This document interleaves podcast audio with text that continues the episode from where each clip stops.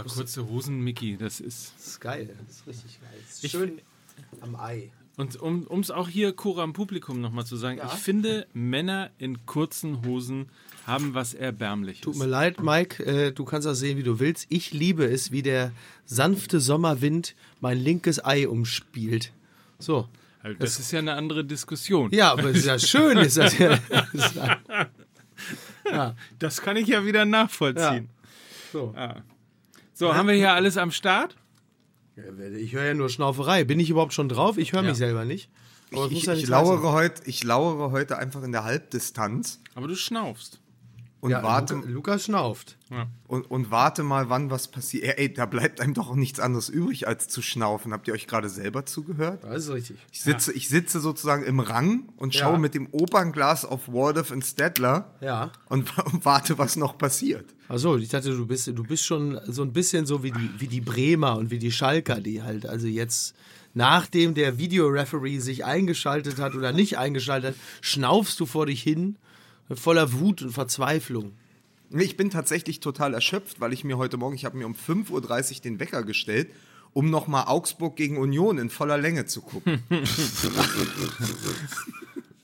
Und, doch. wahrscheinlich, und, und wahrscheinlich, um nochmal eine Runde zu, zu checken, was eigentlich das Geile an GoDaddy ist, oder? Und das auch. Das ist nämlich. Das geht äh, ja, das geht ja Hand in Hand. Aber das muss er ja nicht mehr checken, das weiß er ja schon, das ist, es ist ihm Aber- ja ins Blut ge- übergegangen. Aber falls wir möglicherweise äh, Hörer haben, die noch nicht wissen, was GoDaddy ist und was GoDaddy überhaupt alles kann, haben wir uns äh, gedacht, schieben wir nochmal einen ganz kleinen Werbeblock rein, Finde ich richtig gut. oder? Klar. Und reden nochmal, weil wir, ich meine, wir haben in der letzten Folge und in der vorletzten Folge, wir haben eigentlich sehr, sehr viel dafür getan, dass dieser Name GoDaddy sich bei unseren Usern jetzt auch mal so langsam ins Hirn einbrennt. Es war, vor allen Dingen, es war vor allen Dingen schön, weil wir das ja auch live auch gemacht haben in der Ja. Markthalle vor einer Woche.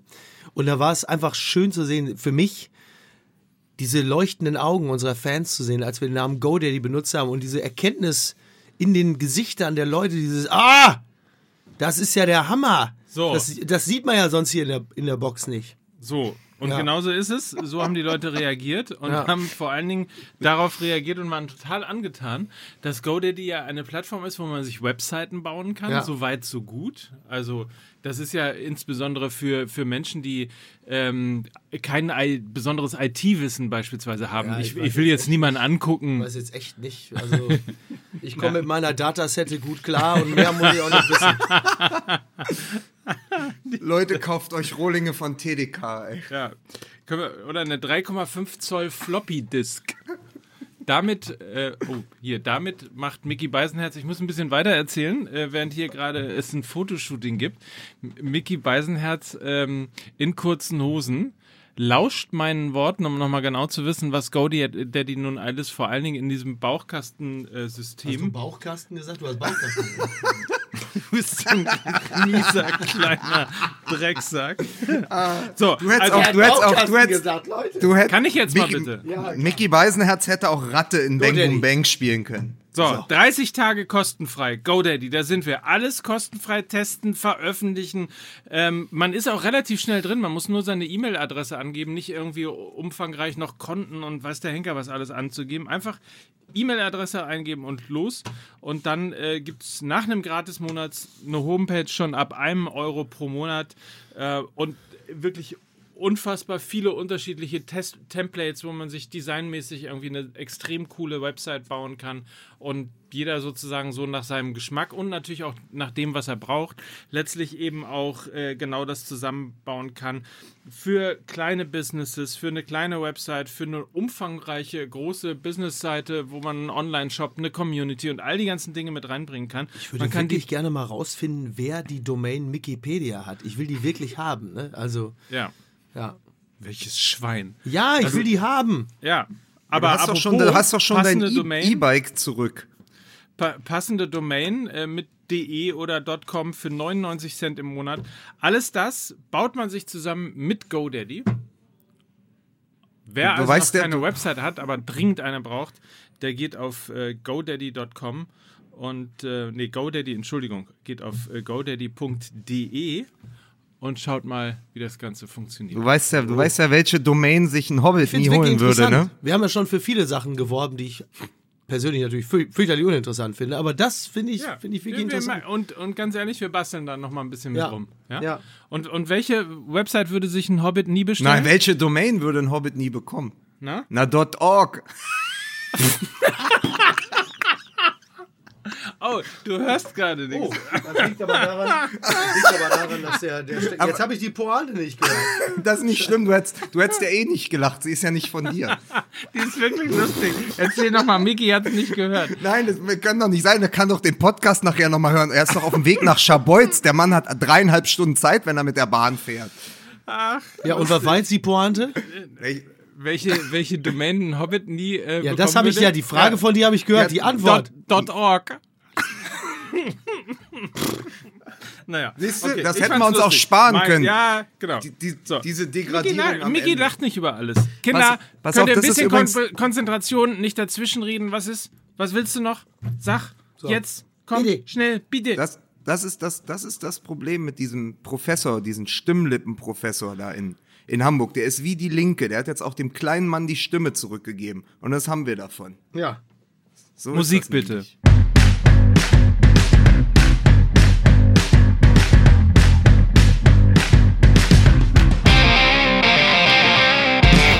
Und damit herzlich willkommen zu Telekolleg Fußball, meine sehr verehrten Damen und Herren. Wir begrüßen zurück und freuen uns darüber, dass er tatsächlich klingt, wie er immer klingen sollte. Hier ist Mickey Beisenherz. Ich bin wieder hier in meinem Revier. War nie wirklich weg. Hat mich nur verstanden. Klingt also schon, fast schon wieder wie Helmpeter, ne? Der übrigens jetzt einer meiner besten Freunde ist. Ja. Also seitdem wir ihm dieses Geburtstagsständchen aus der Markthalle gesungen haben, ähm, schreibt er mir regelmäßig. Ich bin ja jetzt auf Facebook Freund mit ihm. Ja. Und er ist im Grunde für mich wie ein, er ist der Onkel, den ich nie hatte. Der hat dann auch, schreibt dann einfach bei mir dann auch auf die Facebook-Pinwand so, ja, Miki, super, ich hab dem Jungen das gegönnt, ich war dabei, als er sich das Knie äh, verdreht hat, das tut einfach nur gut für den Jungen. Und dann muss ich erstmal überlegen, was meint er denn eigentlich? Und dann fällt mir ein, hier Jairo vom HSV, der hat sich vor einem Jahr das Knie irgendwie zertrümmert und der hat getroffen. Und das hat Helmpeter gepostet. Ja, Jairo, super. Und da habe ich einen, einen Gefällt mir Daumen hinterlassen, woraufhin er mir auf die Pinnwand geschrieben hat, richtig so, Junge, ich gönn ihm das einfach. Und so, da muss ich erstmal zusammenreimen. Du weißt ja, wie wahllos ich Daumen bei Facebook hinterlasse. Ja, wie gut, wie gut das Instagram Werte zuge- Union kann nicht schlecht sein, da lasse ich mal einen Daumen. ja, halt. wie gut das Instagram die Likes abschafft. Dann. Ja, das ist ja, Ja. mein Tod. Mein, mein, ne? So, begrüßen Sie jetzt auch den nein, Mann bitte. das- Was denn? Nein, wer MML. Du, Mickey, ich, dich, du, mich. Du bist auch ein Ah. Korinthenkacker. Ist du so. nimmst aber ganz genau. Ja, aber, ey, er hat Der sich Keller in Jahre, Köln er hat sich eingeschaltet, hat gesagt, erst Will willkommen in der Schießbude unter den Podcasts. Und hier ist unser Zack Steffen. Mike Nöcker. Ich habe Mike übrigens gerade schon eine gelbe Karte gegeben, weil er hier im Flur von, von den OMR seine Kappe auf den Boden geschmissen hat. Ja, und mit, mit Bier bin ich bespritzt worden Ja, hier von, von oben. So, und richtig. jetzt äh, grü- begrüßen Sie den Mann, der glücklich ist, 30 Jahre nach dem Mauerfall Union und Hertha vereint und punktgleich in der Bundesliga. Lukas hab- Vogelsang. Was, was hab ich mich gefreut? Berlin schon zwei Punkte jetzt, ne? Der UI Cup ist in Sichtweite. So. Also, läuft bei euch. Es läuft super. Ich, ganz hervorragend. Ich finde auch gut, dass Ante Czovic sich in seinem Heimspieldebüt als Cheftrainer von Hertha BSC erstmal richtig verzockt hat. Es war, ich habe gestern dieses Spiel geguckt und habe sowieso immer ein ganz, ganz schlechtes Gefühl. Hertha Wolfsburg ist entweder total absurd oder totales Spektakel in den letzten Jahren gewesen. Und man schaut es sich dann trotzdem an. Und ich wurde zwischendurch gefragt, warum eigentlich nur an so einem schönen Sonntag, Frühabend, nur 43.000 Zuschauer ins Olympiastadion kommen. 90 Minuten später hatten wir dann die Antwort. Genau deshalb. Weil der Hertha BSC seit Jahren zu 87 Prozent Spiele wie dieses gegen Wolfsburg abliefert. Hohe Erwartungen nach dem 2-2 gegen die Bayern und dann verlieren sie halt 0-3 gegen Wolfsburger, die eigentlich nicht viel mehr gemacht haben, als sehr seriös zu verteidigen und darauf zu warten, dass Hertha müde wird. Mir ist übrigens noch was anderes aufgefallen ähm, in dieser, äh, an diesem zweiten Spieltag. Ja, was ist denn aufgefallen?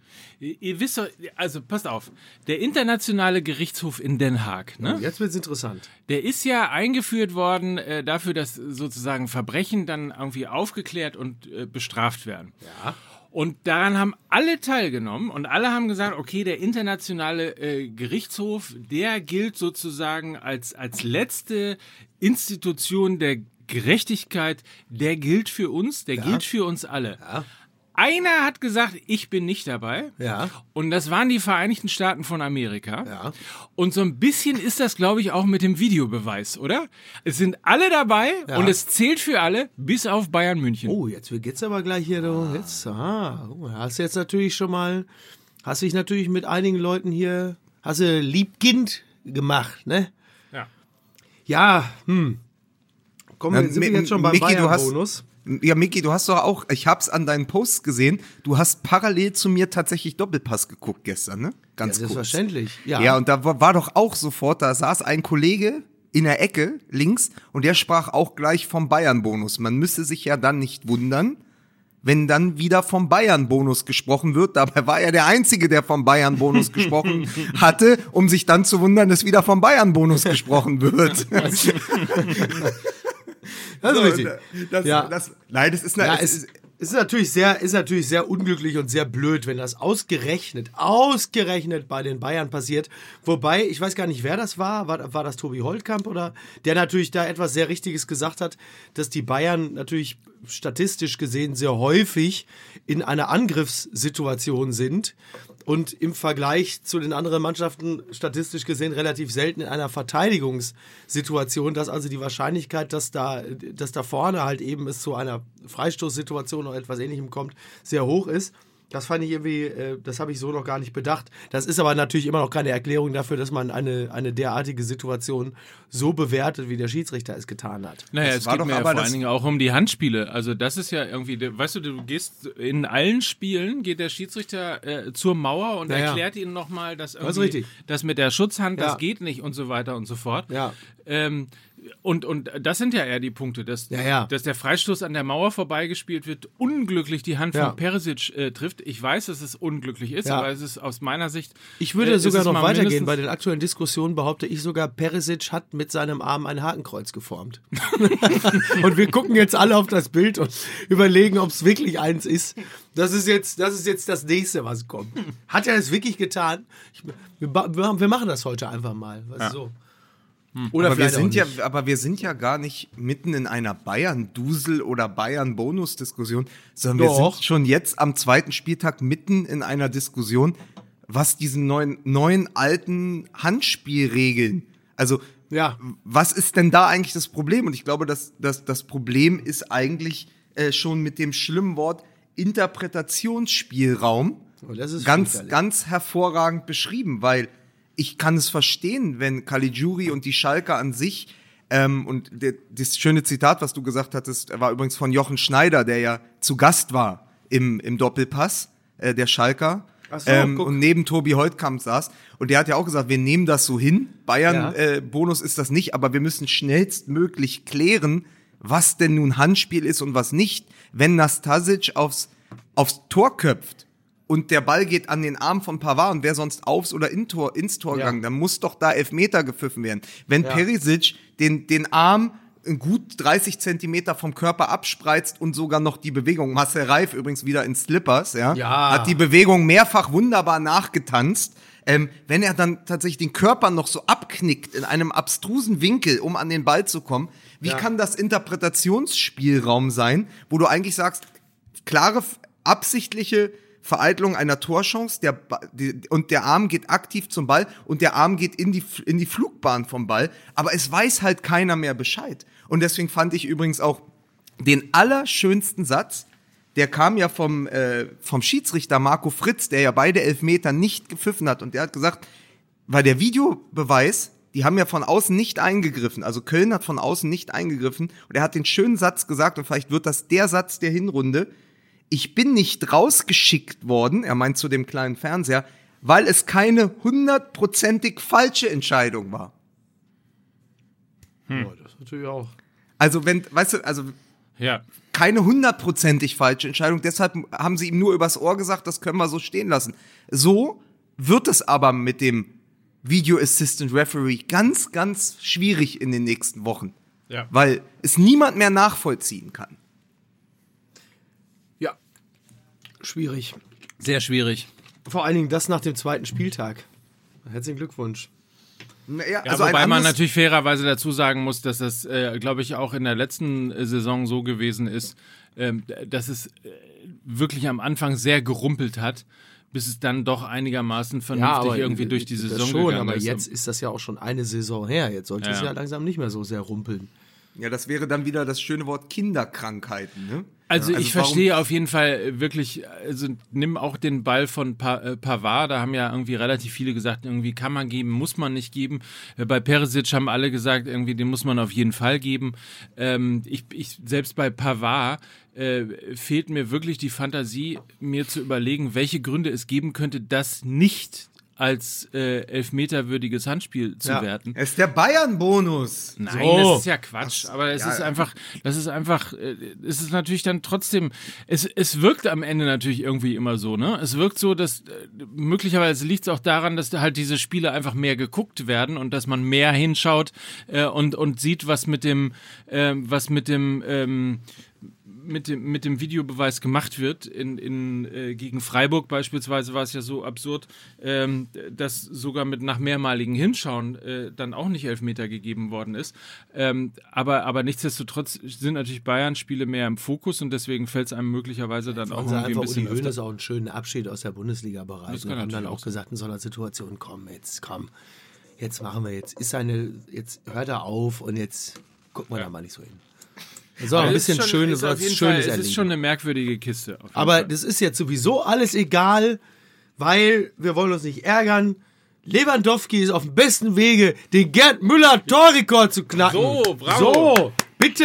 Bitte, hier, unser Robert. Am, Ja. Jetzt soll Am er eben nicht nach Madrid, sondern hier schön den Gerd Müller Torrekord knacken.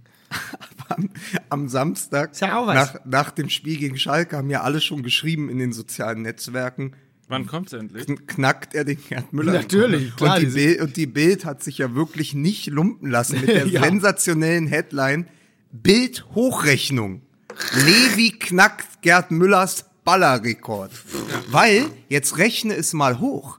Ja, ja. Bei fünf Toren nach zwei Spielen, du kommst ja bei fünf Zweieinhalb pro kommst- Spiel, sag ich jetzt kommst mal. du ja bei da kommst du ja bei 80 Toren oder so raus. Das wäre ja sozusagen, das wäre ja der Stop, das wäre ja, also er knackt den nicht nur, sondern er schießt ja doppelt so viele Tore. Er, Achtung, er pulverisiert den Müller-Rekord. Er pulverisiert ihn. Und man muss sagen, also diese Art der Hochrechnung gab es zuletzt ungefähr 2004. Und der, mit dem sie das gemacht haben, der saß ein paar Jahre später im Dschungelcamp. Deswegen muss Lewandowski jetzt sehr vorsichtig sein, wie er die weitere Saison gestaltet.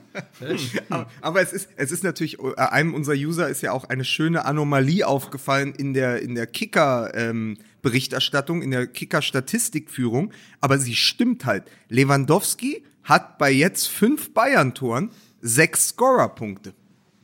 Und das ist, glaube ich, tatsächlich auch einmalig in der Geschichte der Torjägerliste. Oder zumindest der Scorerliste. Wie kam es Also, denn dazu? Kann mir das Naja, jetzt kurz er, einer erklären? naja, klar, kann ich dir sich erzählen. selber weil er einen seinen- aufgelegt. Nein, weil er selber den Elfmeter rausgeholt hat gegen so, Hertha, als ihn gut. Grujic am Schlawittchen gepackt hat und ihn gut. äh, gerissen hat. Und der- immer der den Elfmeter rausholt, bekommt dafür einen Assist gut geschrieben. Lewandowski legt sich die Bälle also mittlerweile selber auf, wo man sagen kann, naja, vielleicht sind die Bayern die Saison gar nicht so abhängig von Lewandowski. Gut, dass sie noch, gut, dass sie noch kein Backup äh, äh, gekauft haben. Jetzt, wo er gerade mal an 120 Prozent aller Tore beteiligt war in den ersten beiden Spielen. schön. Sehr Übrigens, übrigens, übrigens hat dein dein dein dein Freund äh, Marcel Reif, der wirklich wieder Ja. hervorragende Slipper getragen hat, Ja. etwas ganz ganz Schönes gesagt, einen ganz tollen Satz. Ähm, da wurde die Szene im Doppelpass eingespielt. Ähm, für das, ähm, ich glaube, es war dann das 3-0, wo ähm, Coman flankt über rechts und Lewandowski nimmt den, das war ein Wahnsinn. Kunstwerk, Ja, der das war nimmt wirklich- den, das war ein wirklich harter Pass Ja. und er nimmt den mit einer Ballberührung an und der sitzt und dann muss er ihn einschieben. Da in dieser Bewegung stimmt alles. Und hinter ihm, das war ja schon als Coutinho den deutschen Boden betreten hatte, war man, sah man Coutinho kurz und Marcel Reif sagte, naja, wenn ihr die ganze Woche darüber sprecht, dass es endlich einen Weltstar gibt in der Bundesliga, dann fühlt sich Lewandowski natürlich auch bemüßigt zu zeigen, dass vielleicht schon vorher einer dort gespielt hat. Und Ja. das war ja dann wohl die, Zitat Reif, Coutinho-Spritze. Meinte damit das Stimmt, gesamte stimmt, Spiel stimmt. von Lewandowski. Aber ich sehe das übrigens auch so, weil der zieht natürlich im ersten Spiel von Coutinho dermaßen auf, das machst du natürlich nicht einfach so. Das ist ja auch ein Zeichen, also ein Zeichen auch nach innen. Ne? Der Raoul-Effekt, der Raoul-Effekt bei den Bayern. ne? Jetzt endlich, dank Coutinho. Ähm, ja, aber äh, klar, wobei man fairerweise sagen muss, auch in der letzten Saison hat Robert Lewandowski, jetzt kommt leider der kleine Pferdefuß, in der Bundesliga gezeigt, dass er Weltklasse ist. Immer wieder mal. Sehr häufig. Dummerweise auch äh, in München, als ich mit meinen Dortmundern dort war. Also ich habe nicht selber gespielt für die Leute, die das. Ich saß nur auf der Tribüne. Ja. Aber Sie haben dich auf die Tribüne geschickt. Du warst, mir noch, du, warst noch re, du warst noch rekonvaleszent, nachdem du in Haltern abgeräumt wurdest. So. genau. Die Szene habe ich mir auch sehr häufig angesehen. Naja, aber man, aber man muss, man muss schon sagen, und da bin ich übrigens auf der, ähm, auf der Seite von Tobi Holtkamp, der ja auch, ähm, der ja auch tatsächlich sagte, äh, das sind drei Tore aus drei unterschiedlichen Positionen. Also die musst du auch erstmal machen. Er hat bisher, glaube ich, von 21 Elfmetern hat er nur einen, also in den letzten Jahren von, von 21 oder 22 Elfmetern einen verschossen. Dann schießt er den Freistoß noch so rein. Und dann macht er wirklich, zaubert er dieses Kunstwerk auf den Rasen. Also da bin ich mal gespannt. Äh, wenn er das natürlich dann auch mal in der Champions League zeigt, über, über die ja das. Gruppenphase hinaus, dann können wir am Ende vielleicht sagen, äh, sind die Bayern ins Halbfinale gekommen, weil sie plötzlich zwei Weltstars auf dem, auf dem Rasen haben. Ne? Das, das Irre ist ja, dass mir äh, ja, also so ein bisschen zumindest dadurch ja die Argumente ausgehen, aber trotzdem finde ich es irgendwie immer noch, und das ist eigentlich absurd, das zu sagen, ähm, dass ich halt finde, dass Lewandowski dem Spiel der Bayern halt eben trotzdem auch auf eine gewisse Art und Weise schadet, ähm, weil es halt eben ein sehr eindimensionales Spiel ist. Ja, er hat jetzt irgendwie, ist mir natürlich auch aufgefallen, aus drei unterschiedlichen Positionen getroffen und trotzdem ist er dann doch eher dieser etwas statischere Zentrumsspieler, der natürlich ein herausragender äh, Mittelstürmer ist. Aber ähm, bei mir ist tatsächlich so, dass ich, dass ich eher die etwas variablen Spieler mag und mir das manchmal bei Lewandowski ein bisschen zu statisch ist. Aber who knows? Also vielleicht ist es ja tatsächlich so, ähm, dass, dass eben die Verpflichtung von Coutinho nochmal äh, Dinge bei ihm freisetzt, ähm, die wir gar nicht für möglich gehalten haben. Ähm, in jedem Fall finde ich, muss man auch mal lobend erwähnen, dass die, die, die Geschwindigkeit oder andersrum gesagt, dass man, dass eigentlich durch Nico Kovac äh, mittlerweile mehr Variabilität ins Spiel gekommen ist, als man das möglicherweise ihm zugetraut und äh, am Anfang seiner Regentschaft bei Bayern München auch überhaupt geglaubt hat. Also es fängt mehr und mehr an, tatsächlich, äh, dass ich mich unterhalten fühle, wenn ich ein Spiel von Bayern München gucke. Regentschaft finde ich im Zusammenhang mit Nico Kovac auf jeden Fall einen gut gewählten Begriff. Es ist ja selten einer so sehr wieder souverän gewirkt wie Nico Kovac. Das ist alles, was du jetzt in Ja. meinem kleinen, kurzen Vortrag dazu zu sagen ich, hast. ich, Pass auf, aber wenn wir eh schon bei ab, äh, eins nochmal zurück wegen Lewandowski und seiner Rolle bei den Bayern, wenn wir eh schon bei absurden Vergleichen mit dem Weltgeschehen und der Politik zwischen Den Haag und Washington sind, dann ist Trump, es, äh, Lewandowski ein bisschen wie Trump und die Republikaner, weil die Republikaner waren noch nie so stark mit Trump und gleichzeitig so schwach. Und ich glaube, das ist auch bei den Bayern so. Diese große Abhängigkeit von Lewandowski. Sie sind mit ihm unglaublich stark, aber gleichzeitig, sobald er ausfällt oder eben mal einen schlechten Tag hat, ja, dann äh, haben sie ein Riesenproblem. Und Passt das ist ja übrigens, d- das ist, das ist Passt- aber übrigens, das ist aber übrigens auch der Grund, warum immer noch dieser geniale Name, also Mandzukic, dass immer noch Mandzukic kurz vor Transferfenster, wie, wie heißt es, Mike? Was, was ist nächste Woche dann? Äh, Deadline Day. Ah, da müssen genau. wir uns alle gelb anziehen. Ja, aber Ja, Mike? Mike? Äh, nee, Mike ich wollte ich wollt nur sagen, der Vergleich mit Trump passt ja insofern, was Lewandowski angeht, auch. Also stark im eigenen Land, nur mit Europa brauchst nicht zu kommen. Ne? das ist natürlich insofern, das ist natürlich ein hervorragender Vergleich, Ja. Lukas. Sehr gut. Äh, aber es, es, ist, es ist doch so, äh, dass, ähm, jetzt habe ich komplett den Faden verloren. Das tut mir leid. Es ist kein Problem, jetzt weiß ich mal, wie das ist. Jetzt trinke ich einen Schluck Kaffee. Mm. Und dann äh, macht, macht ihr doch mal weiter. Also, Lewandowski. Ja, sind, sind wir durch mit den Bayern schon? ne, irgendwie, ja, irgendwie ja nicht. Also, ich meine, die Regentschaft von Nico Kovac hat ja gerade erst begonnen. Direkt. Ey, der- Das ihr wirklich, ihr seid so miese.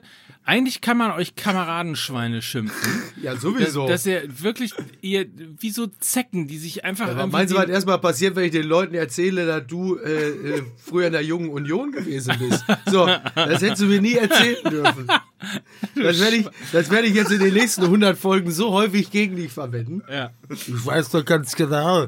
Ich hab von damals, es gab, ich hatte eine Veranstaltung in Gütersloh. Und da kam dieser kleine Junge auf mich zu und sagte, ich bin der Mike. Und da habe ich ihm übers Köpfchen gestreichelt. Und dann habe ich ihm mein Poster unterschrieben.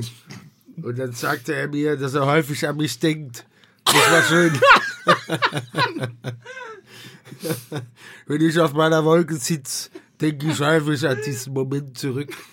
ich auf meiner Wolke sitze. Das war der Jörg Knörr. Das war der Jörg Knörr-Moment. Die, die, große, die große Promis auf der Wolke-Parodie mit Jörg Knörr. Die gibt es allerdings tatsächlich und zwar mit, äh, wie heißt denn nochmal der, der etwas, ein etwas schärferer, ein ganz, ganz geiler Kabarettist eigentlich, irgendwie so aus den, aus den 90ern. Wahrscheinlich Thomas Freitag. Thomas Freitag, Natürlich genau so, Freitag. so heißt er. Und der hat irgendwann wirklich den, die, die Nummer äh, gebracht, wie äh, Brandt, Wehner äh, und irgendwann dann, und Strauß und Ja. dann irgendwann auch Kohl äh, auf einer Wolke sitzen. Natürlich. Und das ist sehr lustig, ehrlicherweise. Ja, aber es ist natürlich immer doch auch, also es stellt dem Parodisten mal eine gewisse Unfähigkeit zumindest äh, aus. Du meinst, weil er keine mit der neuen Zeit zu Namen- gehen. Ja, wenn die, wenn du wirklich, wenn du, also wenn du ein Bühnenprogramm hast, wo sich nur Prominente auf einer Wolke unterhalten, dann ist es auch für dich an der Zeit, langsam darüber nachzudenken, ob es nicht vielleicht doch mal angebracht wäre, den ein oder anderen neuen einzustudieren. Wenn du dann nur hörst, mehr Demokratie wagen, dann weißt du, Das, das ist doch aber ein perfekter Übergang so. zum, zum schleichenden Abschied von Thomas Müller bei den Bayern. Ja, vor allem zweiter Spieltag. Das ist wirklich, du liest nur Bild online vorne, Nein, knackt Lewandowski den, den, also die Müller- drei Sachen, ja, die drei Sachen, knackt Lewandowski den Müller-Rekord, Fragezeichen. Und dann apropos wohin, Müller, Wo wohin apropos Müller, Müller? Knack, genau, Knackt Coutinho genau, die Müller-Karriere. die Müller-Karriere, genau. Und natürlich auch, äh, wechselt Götze nach Uerdingen. So, ja, also, Aber ich wollte, ich habe tatsächlich auf meinem, auf, meinem Omni, auf meinem omnipräsenten Zettel, den ich gerade stilvoll weggeschmissen habe, ähm, habe ich tatsächlich stehen, nochmal rück, rück, rückwärts gedacht zu dieser Weltstar-Debatte. Ja. Ich finde, das ist ja auch al altes Ding, äh, Miki, du kennst das ja, der Umgang der Deutschen mit ihren Legenden, also sei es Beckenbauer, sei es äh, sei, sei es Boris Becker etc. Darüber haben wir ja, schon oft gesprochen. Ich finde ja der Deutsche an sich und gerade bei uns beim Fußball, wir neigen immer alle dazu, alles sehr sehr klein zu reden. ja, das hat Und auch Nandl finde, letzten Endes die Karriere gekostet, ne? Und Als Beispiel. dann steht man aber da und dann kommt Filippo Coutinho, der wirklich grandiose Spiele gezeigt hat für Liverpool Ja. und in der ersten Halbserie für Barcelona und der aus einem irgendwie absurden Grund einmal 145 Millionen gekostet hat, weil da gerade 222 Neymar-Millionen halt rumlagen, ja. So, Ja. und dann musste, so. Und dann sagst du jetzt endlich mal wieder ein Weltstar in der Bundesliga. Und gerade auf der 10 bei den Bayern geht dann natürlich im Moment ein anderer den Weg auf die Bank und das ist Thomas Müller. Und ich finde, in der ganzen Debatte, wenn jemand die Champions League gewonnen hat, wenn jemand sechs, sieben, acht, neun, zehn deutsche Meisterschaften geholt hat, wenn jemand Weltmeister geworden ist und zweimal äh, Torschützenkönig einer WM war, ja, Ja. dass man dann dem das Etikett Weltstar entzieht. Nur weil Ja. er irgendwie hausgemacht aus München kommt und eben der Müller-Thomas ist. Das Ja. ist sehr deutsch, finde ich. Also da nicht mit ein bisschen breiter Brust rauszugehen und sagen, ja, der ist vielleicht, hat er den Zenit überschritten. Aber Ja. Weltstars, Weltstars haben wir durchaus auch in der Bundesliga noch gehabt. Absolut, So, ja. das ist mir nochmal aufgefallen, weil Thomas Müller ist ja nicht irgendein Kauz, der in der Bundesliga drei Ja. Buden gemacht hat, sondern der hat die Champions League gewonnen und hat halt auf großer Bühne 2010, 2014 sehr groß äh, abgeräumt, ne? Ja, aber da bist du dann halt eben der Prophet im eigenen Land, ne? Oder Ja, das, das ist ja auch, das ist ja etwas, was, was Bastian Schweinsteiger ja auch äh, kannte. Aber ich finde es trotzdem so, also Wo, wobei man, also was den, was den äh, Status Weltstar angeht, hast du natürlich total recht, wobei man fairerweise dazu sagen muss, die Müller-Diskussion, die kommt ja nicht erst jetzt in dieser Saison, weil Coutinho dazugekommen ist, sondern ehrlicherweise gibt's die äh, Müller-Diskussion ja schon äh, seit, seit Jahren, weil er halt äh, 2010, 2014 und in dieser Phase ähm, sensationell gut gespielt hat, aber in den letzten Jahren ja tatsächlich diese, diese Leistung sowohl in der Nationalmannschaft als auch äh, beim FC Bayern ja eher vermissen ließ. Ja, wobei er ja ja dann in so eine der, in der schleichende. letzten, wobei er in der letzten Saison ja doch wieder relativ viele Torbeteiligungen hatte. Ne? Ist ja jetzt ja gar nicht, so wenig war es ja gar nicht. Das müsste man jetzt noch mal kurz nachhalten. Aber es war jetzt nicht, also ich glaube, die, die Das ist richtig, aber diese, diese, dieser herausragende Müller, den, den Ja. alle halt irgendwie gefeiert haben. aber das äh, hat, glaube ich, auch ein bisschen was mit der Gesamtverfassung der Mannschaft zu tun, oder? Also, Aber, ist, aber ist nicht, ist nicht. ich glaube, Lewandowski geht- ist schuld. Aber ich finde, man, dann muss man das, dann muss man das Etikett Weltstar definieren. Weil Neymar ist ein absoluter Weltstar und hat seit einem halben Jahr, außer dass er verletzt war, dann gab es die Vergewaltigungsvorwürfe, dann hat er bei der Copa gefehlt, dann, wird, dann ist, sind im Moment drei Mannschaften im Rennen, ihn entweder behalten zu müssen oder kaufen zu dürfen, ja. Und er bringt ja auch nicht die Leistung, die man gerne von ihm erwarten würde. Das ist ja ein Weltstar im Konjunktiv im Moment. Es ist aber aufgrund dessen, was er schon mal geleistet hat und das, was er als Potenzial aufweist, ist er halt ein Weltstar, weil das über das hinausgeht, was er auf dem Spielfeld leistet. Das ist sozusagen ja in dieser gesamten Marketing, in, dem, in, in dieser gesamten Maschinerie ein Weltstar. Und ich finde, äh, da gibt's viele Beispiele, wo der Weltstar geht ja auch über das hinaus. Äh, wenn du nur, ob, das kannst ja nicht nur an Assists und Toren messen. Boateng zum Beispiel ist Verleger. Ne? So, wollen wir von der Seite sehen. Ja, aber, aber der, ich wollte nur sagen, dass durch die letzten Jahre und das, was war, so ein Thomas Müller durchaus auch, der ist in der Welt bekannt. Als Aushängeschild Ja, ja, auch ja. für die Nationalmannschaft lange gewesen und so. Dem würde ich immer noch sagen, das ist per Definition ein Weltstar, weil man ihn Absolut. kennt in der Welt und weil er über zehn Jahre seine Leistung gebracht hat. der Coutinho muss auch erst mal zeigen, ob er in der Bundesliga oder in der Champions League bei den Bayern dann so funktioniert, weil im Moment hat Coutinho auch sein Weltstar-Etikett von einer Leistung, die schon anderthalb Jahre her ist. Genau. Ja, und äh, ehrlicherweise, also da, da habe ich mich ja letztens schon schwer mitgetan, finde ich, ist äh, ähm, Coutinho auch noch nicht über einen so, über eine so große Zeitspanne hinweg eine dominante Figur im Weltfußball gewesen, dass man jetzt schon sagen kann, das ist jetzt ein absoluter Weltstar. Ähm, alleine der Umstand, dass er für so viel Geld gewechselt ist, ist für mich noch kein Ausweis dessen, äh, dass jemand äh, absolute Weltspitze ist, sondern es war eher der Beleg dafür, wie absurd überhitzt der Markt zu dem Zeitpunkt gewesen ist, als diese 222 Millionen von Neymar auf dem Markt gewesen sind. Ja. Deswegen ist er natürlich trotzdem ein herausragender Fußballer, aber jetzt muss halt eben auch eine gewisse, jetzt muss auch der Beleg der Nachhaltigkeit kommen. Aber das ist übrigens ganz schön, dass im Schatten dieses großen bayerischen Transfers der Augs FC Augsburg den eigentlichen Weltstar nach in die Bundesliga geholt hat. Lichtsteiner ist in der Bundesliga. Auf seinen, auf seinen letzten, auf seinen letzten Metern. Einer, der in, in, bei Juventus Turin mit den ganz Großen gespielt hat, Ja. spielt jetzt wieder mit Kedira und wundert sich warum. Ja, das ist natürlich dann auch so ein Transfer, ähm, wo man so denkt, so, puh, ist das jetzt, ist das noch sinnvoll? Ich meine, Lichtsteiner ist jetzt 35, 36. Ja, ja, ja. Ähm, ist, glaube ich, bei den internationalen Topclubs jetzt dann wirklich auf dem Abstellgleis gewesen und wechselt jetzt in die Bundesliga, beziehungsweise nach Augsburg. Und ich bin mir da echt nicht sicher. Beziehungsweise nach Augsburg. Ja, also es Die geht ja, Bundesliga. Die- Willkommen zur Bundesliga dieses Jahr 17 plus 1. Naja, aber es ist ja, es ist ja zum einen ist es ja die Liga an sich, in die jemand wechselt, aber es ist halt eben auch ein Verein, der äh, auch mit dem Verbleib in eben dieser, äh, in dieser Saison sehr lange wird kämpfen müssen.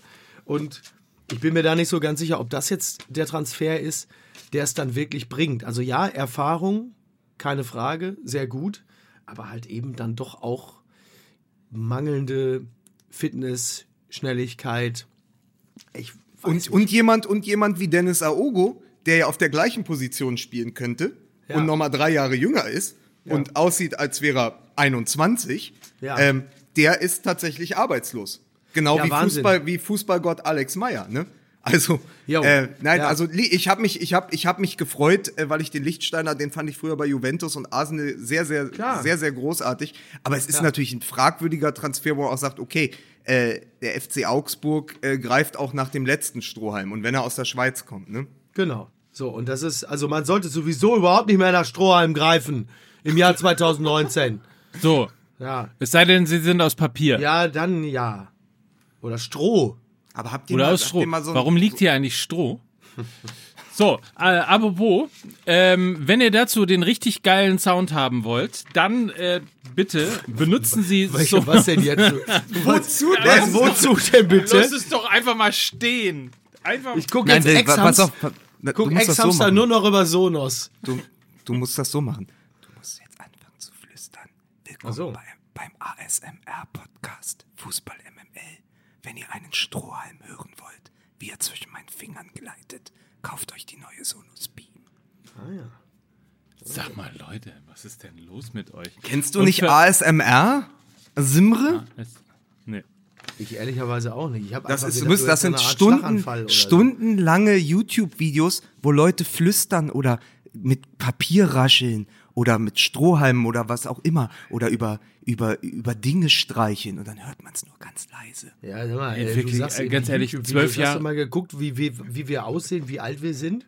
Aber wirklich zwölf Jahre wirtschaftlicher Aufschwung in, in Europa lassen Dinge möglich werden.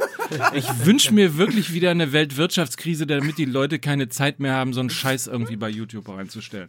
Aber okay, kommen wir jetzt mal bitte zur Werbung hier. Sonos Beam ist nämlich genau das Produkt, was Fußballfans brauchen, um das Wohnzimmer äh, zu einem quasi Stadion zu machen. Was für ein Wohnzimmer? Atmosphäre, kleine und mittlere Wohnzimmer.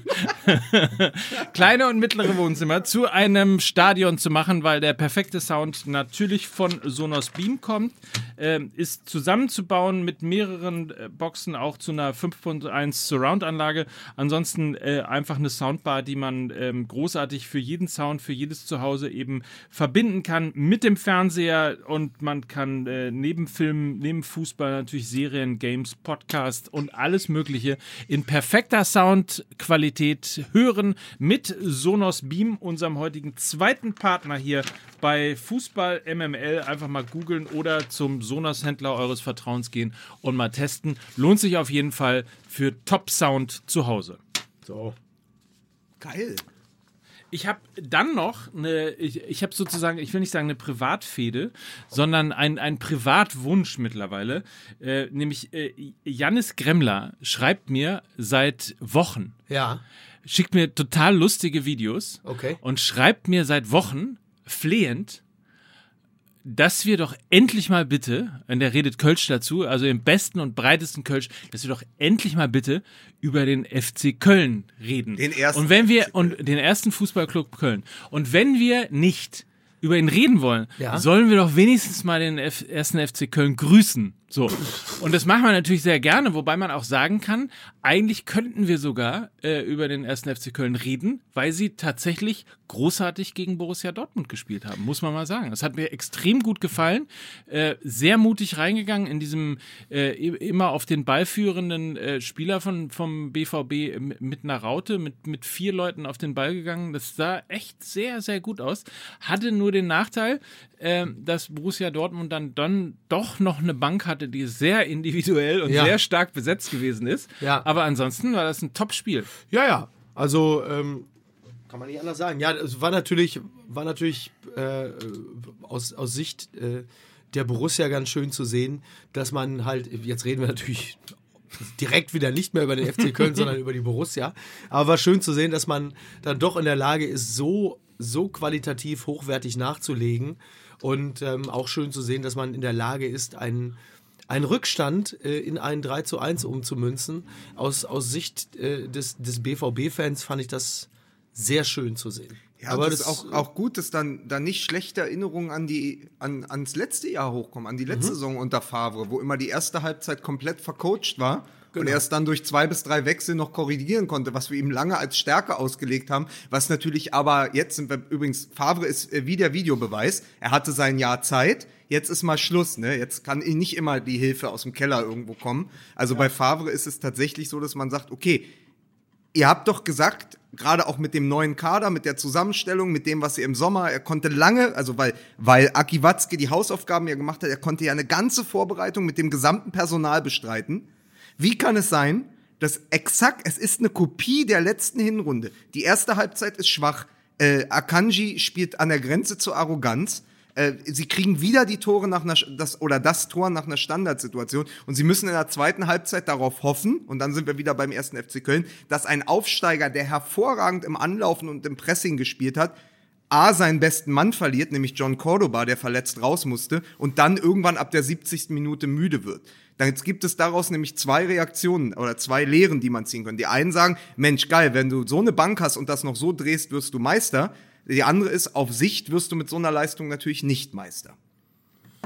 Ich, ich bleib natürlich lieber bei der ersten Sicht. Das ist für mich beruhigender an so einem Montagmorgen. Aber wollen wir noch, wollen wir, wollen wir noch ein bisschen, also den ersten FC Köln noch mal ganz kurz loben? Man muss übrigens sagen, ich, ich weiß gar nicht, ob ihr es mitbekommen habt, aber bei denen ist ja was ähnliches passiert wie mit Coutinho und Müller. Da wurde Hennes der Achte verabschiedet und Hennes der Neunte wurde vorgestellt. Ja, da, da muss man sich mal vorstellen. Ah, endlich ein Weltstar in der Bundesliga. Was ist denn mit dem Achten passiert? Ist der wieder gestorben? Oder, oder Nein, nein, der, der, der, der, ist einfach, der war lang genug. Also der ist wie Kovac, da ist die Regentschaft nach ein paar Jahren zu Ende. ja. Und äh, jetzt gibt's halt einen neuen Hennes, der ein bisschen stattlicher ist, ein bisschen, der es zum Beispiel dann auch mit äh, Adler Attila aufnehmen könnte. Im Zweifel. Falls, falls, oder mit Ritter Keule. Ne? Also- der jetzt ja auch in der ersten Liga ist. ich, ich möchte auf jeden Fall mal sagen und ich hoffe, äh, dass ich dann äh, zumindest irgendwie Jannes Herz ein wenig erwärmen konnte, ähm, dass wir zumindest ein bisschen über den ersten FC Köln geredet haben. Es hat mir wirklich, wirklich gut gefallen, wie die gespielt haben und ich hoffe, dass das halten die ähm, tatsächlich auch durch. Ja. Ähm, auch in den, in den weiteren Spielen und vor allen Dingen im weiteren äh, Verlauf der, der Liga, weil es natürlich ganz schön wäre, ähm, wenn der ein bisschen zum VfL Bochum sozusagen, der, der Neuzeit verkommene erste FC Köln, die Fahrstuhlmannschaft sozusagen, ähm, wenn, wenn sich in Köln da jetzt einiges stabilisieren würde Wobei und man über in den den nächsten VfL Jahren Bochum ja sagen kann, also die, ihr Image als Fahrstuhlmannschaft sind sie los. Hat, das hat Robin Dutz sich am Wochenende auch gedacht. Ja. Das muss man ja auch mal, ist doch eine gute Nachricht. Die gute Nachricht für VfL Bochum, den, das Image als Fahrstuhlmannschaft seid ihr los. Ist doch auch Nein, aber, ich wünsche mir, dass der erste FC Köln in der Liga bleibt und, und Ja. vor allen Dingen stabil in der Liga bleibt. Ja, das wünsche ich mir auch. So. Weil Und vor, vor allen Dingen, weil, weil du ja recht hast, diese, du, du, du redest ja in diesem, du hast ja das Anlaufen, dieses Pressing so gelobt.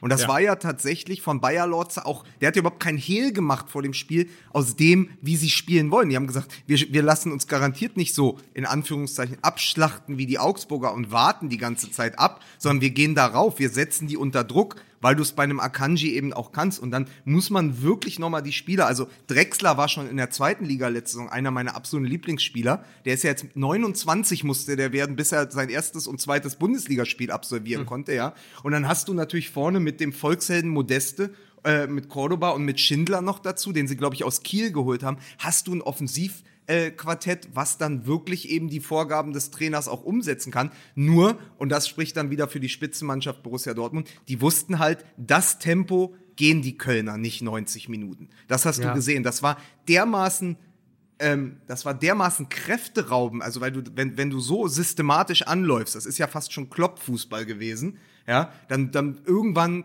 bricht das. Und es brach dann leider tatsächlich mit der Auswechslung von Cordoba, der der wichtigste Spieler im Anlaufen ist. Es ist ja gar kein Stürmer. Ich meine, der hat 17 Millionen mal gekostet, aber so einen holst du dir eigentlich nicht fürs Tore schießen, sondern genau eben, weil er vorne für Unruhe sorgt. Und als das dann wegfiel und auf der anderen Seite Hakimi und Brandt kamen, dann ist es natürlich gekippt. Aber großes Lob äh, für Köln. Ich glaube, da werden ganz andere Mannschaften, auch so ein Satz, äh, wo man wahrscheinlich ins Phrasenschwein zahlen müsste jetzt, aber da werden ganz andere Mannschaften diese Saison noch ganz große Probleme bekommen, wenn der FC sein Spiel so durchzieht. Aber es ist äh, auf jeden Fall, ähm, ich, ich, ich schwenke direkt schon wieder über auf den BVB. Das Ja, ich, gar, ich kann gar nicht anders. Aber es ist auf jeden Fall eine gute Strategie, ähm, die Dortmunder zu attackieren und auf Fehler zu hoffen. Denn ähm, da, dafür sind die natürlich bislang immer gut. Ne? Also, dass, dass, da, dass da irgendetwas Unvorhergesehenes passiert, ähm, das ist sicherlich als, als Strategie gegen den BVB erstmal nicht verkehrt. Und wenn man das Niveau halten kann und wenn man eben nicht in der 70. Minute irgendwie ähm, konditionell sozusagen Einbußen äh, erleidet, ist es natürlich ein deutlich schöneres Spiel und deutlich aufregenderes Spiel als dieses übliche äh, 5-4-1 oder 4-5-1 der, der eben etwas schwächeren Mannschaften, die dann sich so lange hinten reinstellen und versuchen einfach Ja. dieses Spiel und den Spielaufbau und die Spielkreativität zu, zu zerstören, Ja. um dann mal zu gucken, dass man vorne vielleicht irgendwie einen Standard äh, verwandeln kann oder ähnliches. Das erinnert Also- mich sehr an die Augsburger, die ja auch mal in der Bundesliga waren. Ja, Aber, aber jetzt, jetzt machen wir mal ganz kurz, weil ich mich ja schon beschwert habe, dass Favre eigentlich, also Favre 1920 ist eigentlich Favre 1819. Ich hatte da auf eine kleine Evolution gehofft, auch mit den Spielern. Systemdiskussion, ganz klar. Er spielt ja im Moment den Absicherungsfußball, auswärts kann ich es auch verstehen, aber er spielt ja mit Witze und Weigel auf der Doppelsechs.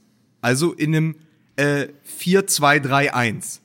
Und es wird ja gefordert, dass er in ein 4-3-3 geht, wo Witze der einzige Sechser ist und Brandt und Reus auf den Halbpositionen in der Offensive spielen können. Wie, wie, wie seht ihr das? Das wurde ja erst besser in der zweiten Halbzeit, als Brandt ins Spiel kam für Julian Weigel.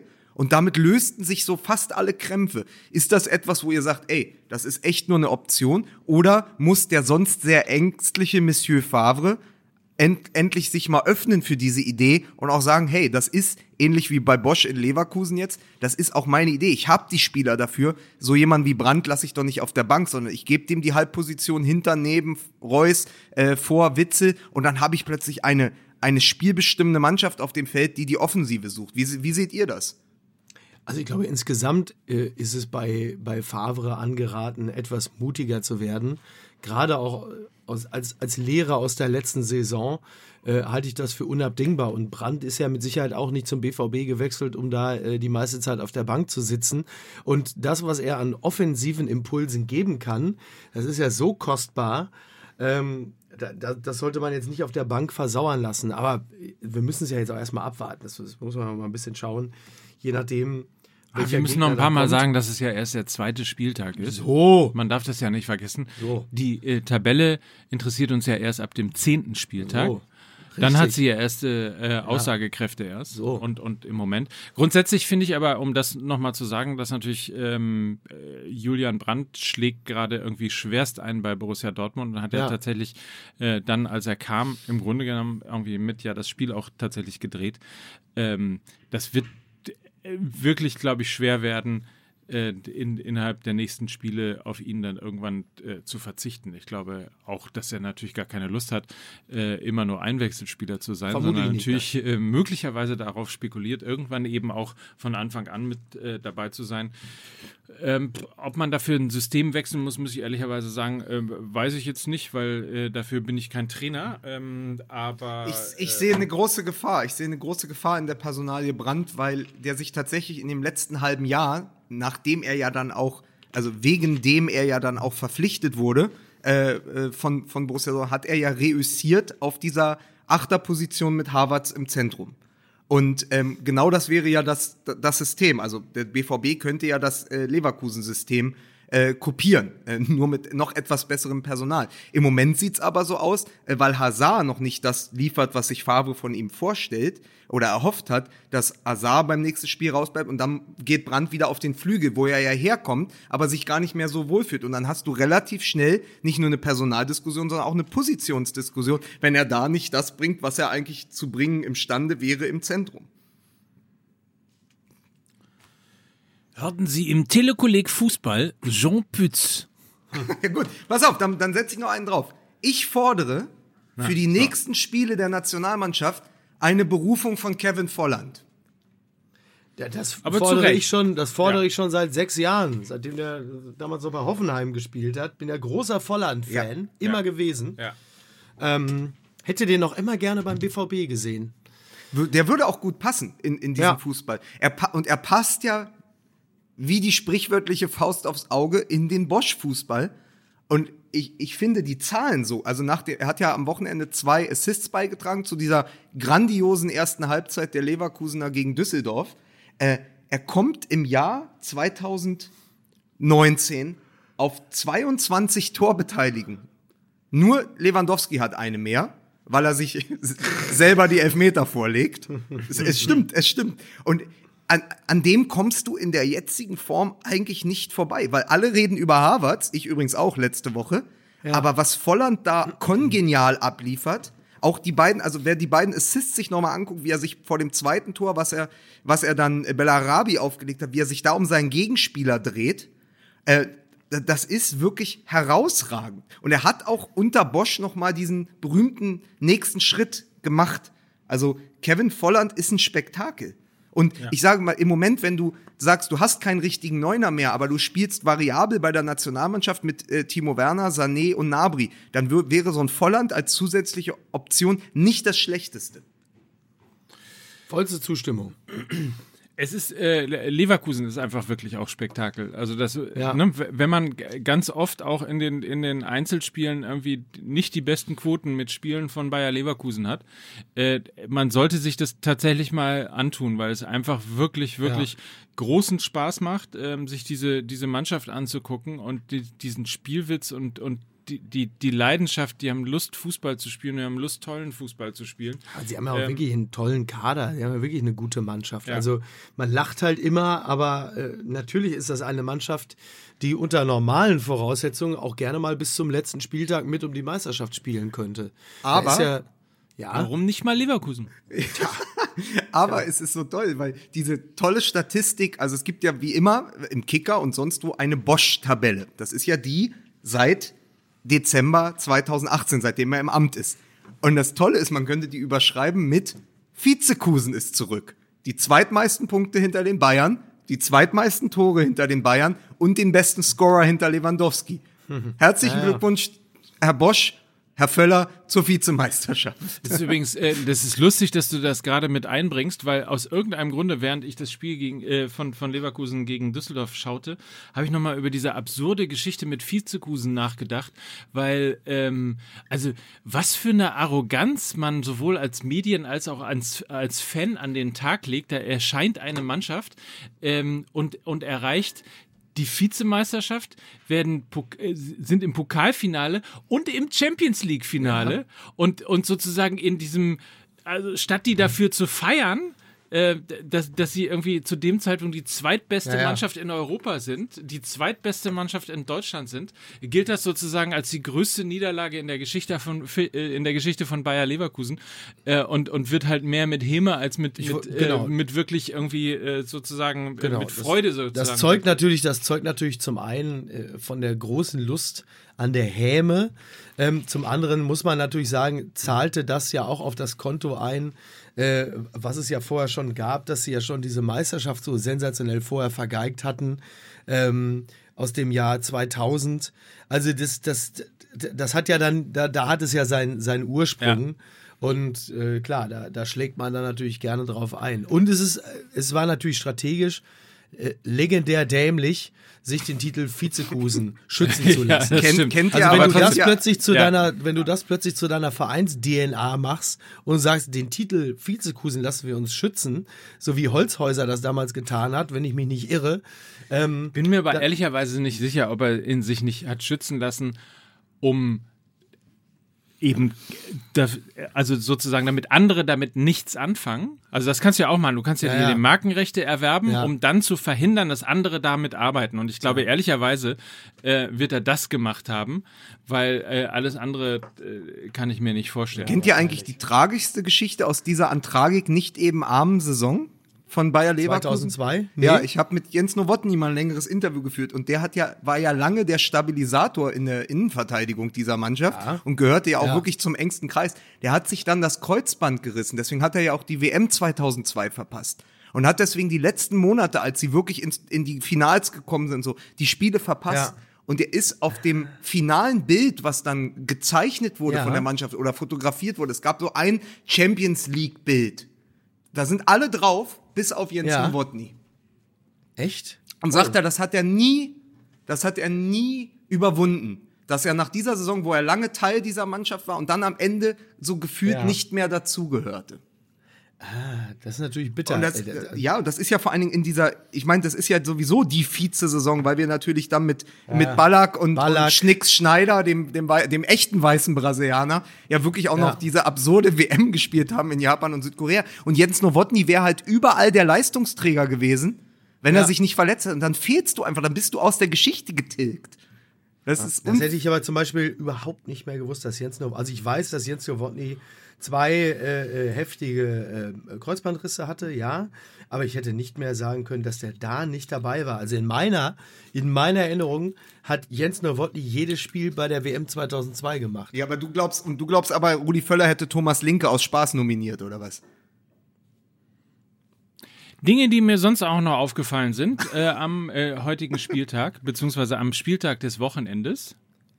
Ähm, Bierbecherwurf in Paderborn. Da muss ich als Fan von FC St. Pauli sagen, da habe ich überhaupt gar kein Verständnis für. Da verstehe ich überhaupt nicht, wie das passieren konnte. Da ist doch wirklich. Also, man macht sowas nicht. Aber Streich Dritter, gut, die Tabelle hat keine Aussagekraft, aber äh, ich glaube, für, für eine Momentaufnahme freut man sich, glaube ich, gerade. Ja. Be bestes, bestes deutsches Sturmduo, also so auf dem Papier, Ja. seit Jahren, Waldschmidt und Petersen. Also das, Ja. das ist doch ne, das ist doch sensationell, das gönne ich den Freiburgern. Total gut. Total. Ja. Und da, dann ist mir aufgefallen, äh, Embolo in Gladbach, ja. Äh, der natürlich trifft ähm, und der natürlich und, und nicht nur trifft, sondern es war total schön tatsächlich zu sehen, wie äh, ich glaube die gesamte Bank, die gesamte Mannschaft, der gesamte Betreuer und Trainerstab war ungefähr ähm, zu ihm gelaufen ist und ihn geherzt hat und ich habe so das Gefühl, dass da jetzt tatsächlich so ein bisschen äh, Brel Embolo ähm, die Wärme bekommt, die ihm möglicherweise in Gelsenkirchen äh, gefehlt hat. Ja, wobei bei Embolo gehen die Meinungen ja auch wirklich extrem auseinander. Also äh, sowohl bei den Schalker als auch bei den Gladbacher Fans.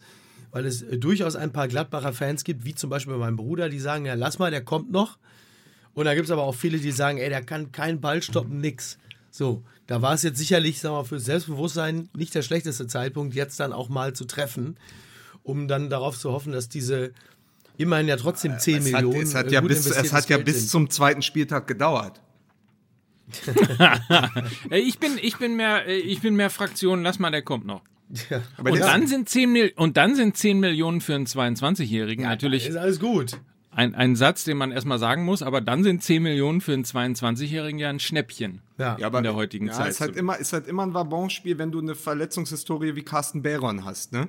Also das ist, das ist wirklich, also das ist wirklich, das ist eine Wette. Das ist eine Wette auf die Zukunft. Wenn die gelingt, ist es eine Sensation. Gut, aber das hat man möglicherweise, was das Thema Verletzungen angeht, über, ähm, über Marco Reus auch gesagt in der Vergangenheit. Oh ja, das stimmt.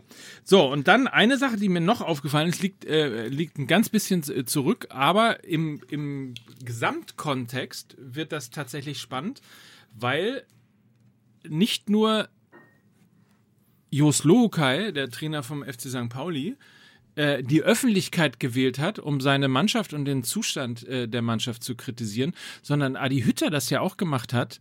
Ähm, Mit Rebic. Mit Rebic. Ja. Und man daraus tatsächlich, ich weiß gar nicht, ob das so eine Art, ja, so ein bisschen so ein, so ein Umschwung ist, weil es gab ja immer so die Tradition, dass irgendwie Kritik immer nur in der Kabine stattfindet und dass sozusagen alles immer innen bleiben muss und man darf bloß nicht äh, jetzt nach außen tragen, dass es da möglicherweise Konfliktpotenzial gibt oder ähnliches. Dieses Segment Ich find- wird Ihnen präsentiert vom FC Hollywood. Ja, genau. Aber ich finde das ehrlicherweise ganz spannend, ähm, dass jetzt zumindest schon mal zwei Trainer des bezahlten Fußballs ähm, die Öffentlichkeit gewählt haben, um mal ein bisschen wach Ein zu Impuls, rütteln einen Impuls zu ja. setzen. Ähm, ja, das mag ja, also das muss man ja situativ entscheiden, ob es als in Anführungsstrichen letztes Mittel ähm, das Richtige ist. Im Falle von, von Rebic hat Hütter wahrscheinlich, der ja auch im Training einiges sieht, entschieden, ja, das braucht er jetzt mal. Also von Rebic hört man ja nun auch, dass das in einem an sich auch jetzt nicht so super easy Kader äh, wirklich einer der verhaltensauffälligsten ist und äh, der gilt da ja also in Frankfurter Kreisen auch nur als bedingt zurechnungsfähig und äh, in da war es Frankfurter vielleicht Kreise. da, ja. Das ist Und doch der da- Typ, das ist doch der Typ, der gegen Bremen getroffen hat und nicht gejubelt hat, weil er mal in Leipzig gespielt hat, einen Tag lang. Und deshalb dachte er, er hat gegen seinen Ex-Club getroffen und darf nicht jubeln. So.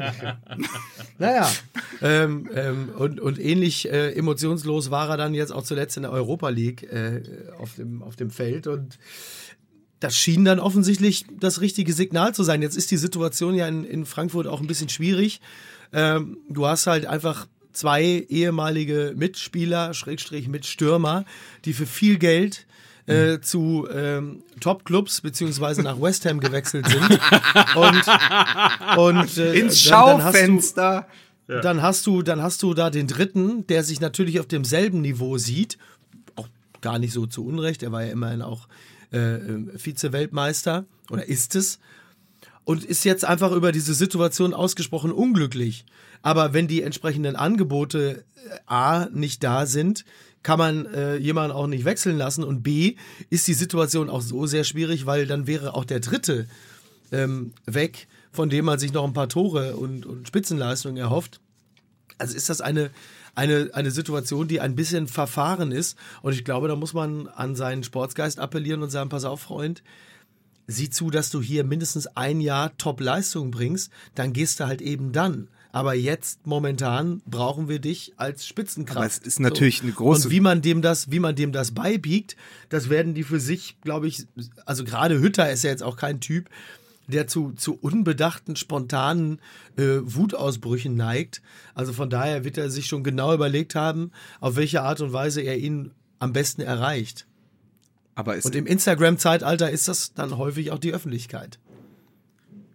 aber es ist natürlich auch sehr, sehr fies für Ante Rebic, dass jetzt in Florenz, wo er ja schon gespielt hat, plötzlich sein, all seine Brüder im Geiste spielen. Ja, ja. Also, wenn, wenn du plötzlich eine Mannschaft, die du schon kennst, in der Liga, in die du gerne wechseln würdest, plötzlich Ribery und Boateng spielen, die wahrscheinlich Ja. jeden Tag SMS schreiben und sagen, Ante, einer wie du fehlt hier noch. Ja? Ja. So, dann ist der Wahnsinn nämlich komplett. Klar. Die spielen ja da gerade, äh, die spielen ja gerade Idiotenquartett in, in, in Florenz. Sensationell. Die bauen dann eine wahnsinnig gute Mannschaft, die mich ein bisschen an die Crazy Gang erinnert, äh, FC Wimbledon. Also das ist wirklich grandios und da würde er natürlich auch sehr, sehr gut hinpassen. Also ich glaube, das ist dann wirklich schwer, da die Füße stillzuhalten.